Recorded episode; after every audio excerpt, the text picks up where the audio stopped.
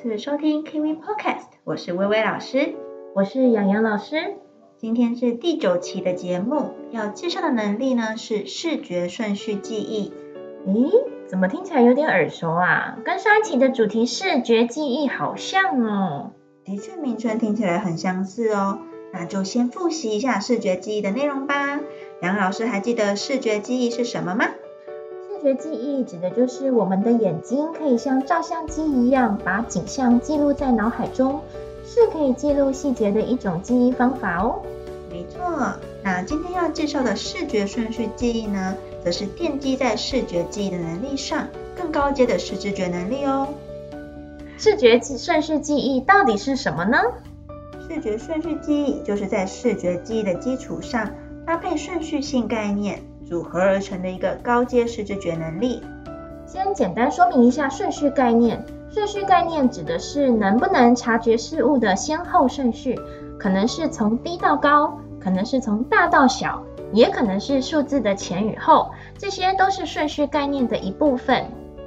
有时候我们给的指令是有步骤性的，要先做完 A 再去做 B。但是顺序性概念还没成熟的小朋友呢，就可能倒过来做而出错。至于在视觉方面，当孩子看到一个连续的符号的时候，比如圈叉圈圈，不需要念出圈叉圈圈，而是可以在脑海中直接回想起来，就是视觉顺序记忆喽。同时，这个资讯可以被提取出来去做一些处理，例如孩子有办法进行比对。知道圈叉圈圈和圈圈叉圈看起来是不一样的。相反的，如果这个能力不好的时候，孩子可能会出现做事毫无章法的状况。这并不是他们不认真或是随便乱做，而是无法依照步骤好好执行而导致的。无论是在数学和英文的学习上，视觉顺序记忆呢，都扮演十分重要的角色。如果这部分出问题，孩子很容易把数字看错。例如，明明题目就写二一零零，孩子抄下来却变成一二零零，甚至是好不容易算出正确答案，却在最后写答的时候抄错而被扣分，真的是很可惜。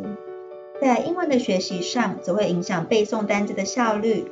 例如，CAT cat 和 ACT act，虽然用的呢是一样的字母，但完全是两个不同的字。这样明显的差异，在视觉顺序记忆出问题的孩子上，常常会出现搞混的情况。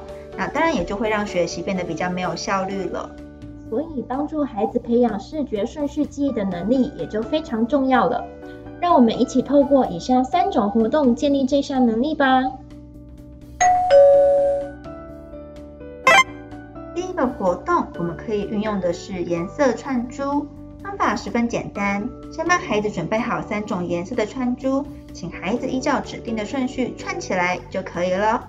那看看孩子能不能顺利的完成。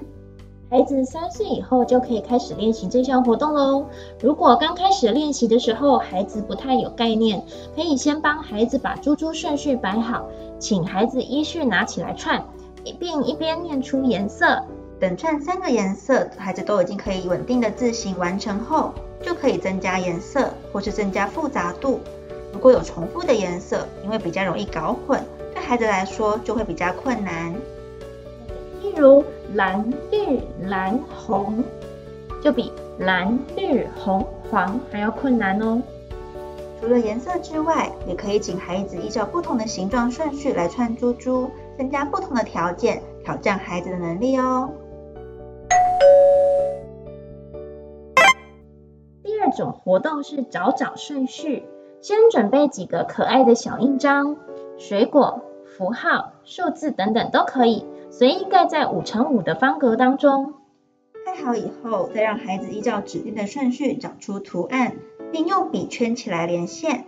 例如要找香蕉、苹果，那孩子就要先圈香蕉，再圈苹果，然后再圈一个香蕉，再圈一个苹果。全部找完以后，再一起检查是否有圈正确。那如果两个步骤的顺序可以完成，再试着增加难度，变成三或四个符号的顺序，或是我们可以增加格子的数量到六乘六、七乘七等。有几个小策略可以帮助孩子增加他进行游戏的动机，例如让孩子挑选喜欢的印章，或是盖印章的时候计划一下路径，让他最后可以连出特定的图形或是特定的数字。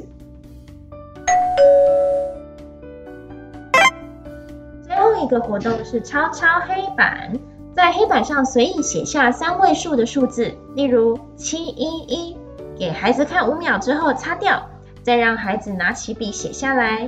这个活动可以让四岁半以后的孩子练习。如果孩子写字还不是那么熟练，也可以给孩子数字磁铁，让孩子看完数字以后，用摆放的方式摆出正确的顺序。爸爸妈妈要注意，依照孩子的表现，适当的增减数字，也可以适时的给予提示，不要让孩子感到太过于挫折哦。当然，也可以使用 ABC 来练习，也会有一样的效果。那小一点的孩子呢，我们也可以用动物磁铁搭配动物的模型或形状板来练习。相较于记忆力而言，顺序性其实很容易被忽略。是啊，以前我们会玩一些缝工，平针缝、回针缝、毛边缝等等的，其实就是一种反复性的顺序练习。所以多带着孩子练习穿线板，甚至直接带着孩子做个小香包，其实也都会有帮助哦。今天的介绍到这边告一段落。如果有任何问题，都可以到奇微专注力中心的 Facebook 粉丝团留言或私讯给我们。也可以订阅 Kiwi Podcast，接收更多视觉相关的资讯哦。那我们下次见，拜拜，拜拜。